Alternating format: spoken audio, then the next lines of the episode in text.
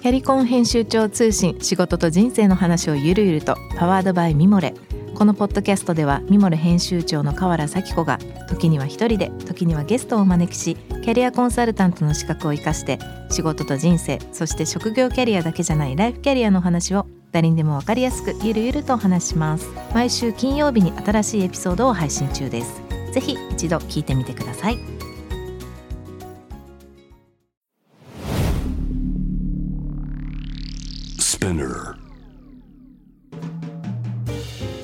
ナビゲーター中道大輔です。Vision to the Future with Forbes Japan このポッドキャストは物事人の魅力を引き出すことで日本のカルチャーの価値を再定義し世界と共有するコミュニティプログラムです。ショートコンテンツ Vision to the Future Stories と題して毎週水曜日金曜日日曜日に Forbes Japan よりピックアップしたニュースをお届けしております。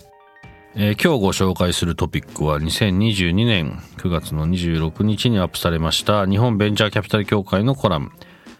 キャシー松井が考える。ダイバーシティが企業の成長に必要な理由ということで、えー、まあ、キャシー松井さんがですね、まあ、いろいろと、まあ、コラムの書かれてらっしゃるんですが、まあ、内容はあのまあおそらくですキャシーさんがあのお会いしたことはありませんがあのこのもともと90年代後半からウーマノミンクスっていう彼女なりの考え方要するに女性が日本の経済をまあ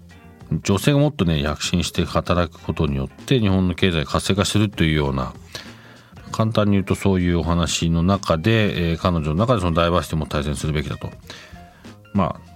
当然ですし、まあ、ただ日本がとにかく遅れてるって話ですね。世界のさ先進国最低水準ここにもありますけれども日本のね女性労働参加率あの、まあ71%になってですね女性が増えてきたと。ただパートタイムだったりさらにはリーダーの地位につく女性の割合っていうのはもうほとんどまだまだね少ないと。いうことで。何なんでしょうね。これはあのうーん。多分日本だとそういう形を作っていかないと難しいのかな。なんかやればいいのにと思うのとぶっちゃけですよ。まあこれは妻にもよく言われますけど絶対的に能力は男性より女性の方が間違いなく高いと思うんですよね。母ですし。もうそれだけはね男にはできないんですよどんなに頑張っても。子供を産むっていう行為。その時点でもう絶対叶わないし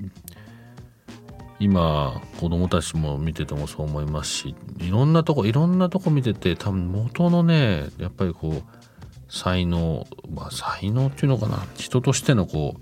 うやるやる、うん才能ですよね。人としてのもともと持ってる潜在能力というか。絶対に女性の方がね上なんです僕ら男性より。だから出ないまあ、うん。まあ、まあ仕事ししてもらいたいですね。したいって言ってくれるんだったら。でリーダーになりたいって言ってもらいさえすれば是非やってもらった方がいいと思いますしそれをなんか女性だからないみたいな話はもうねそもそもないですよね。あのそんなこと言うともなんか本末転倒なのかもしれないんですけどただそのぐらい当たり前のことであるべきだと僕は思うので、ま、早くこのダイバーシティとかねインクルージョン的なこうカンバセーションはなくなるといいのと思います。もうなんか普通にあるから当たり前だよねって早く言えるように僕らはなるならないといけませんしそういう世界が早く来るといいなと思います。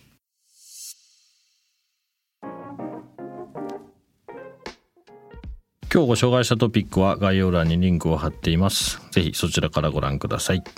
質問、感想は番組の Twitter アカウント PTTF アンダーバーコミュニティにお寄せください。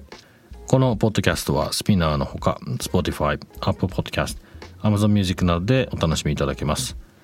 お使いのプラットフォームでフォローしてください。そして、え毎週月曜日には様々なゲストとともにお送りするゲストトークエピソードが配信されます。詳しくは、え概要欄そちらも載せています、えこちらもチェックお願いいたします。Vision to the Future Stories ここまでのお相手は中道大輔でした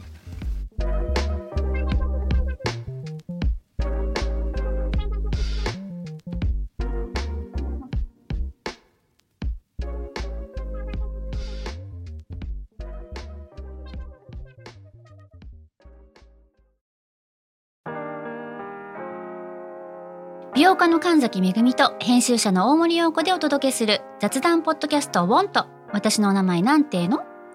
ふと私って誰なんだ？と自分がぐらついてしまうそんなあなたと毎日を楽しくするサバイバル術を一緒に考えていきます。ウォンとは毎週水曜日朝5時に配信。ぜひお聞きのプラットフォームでフォローしてください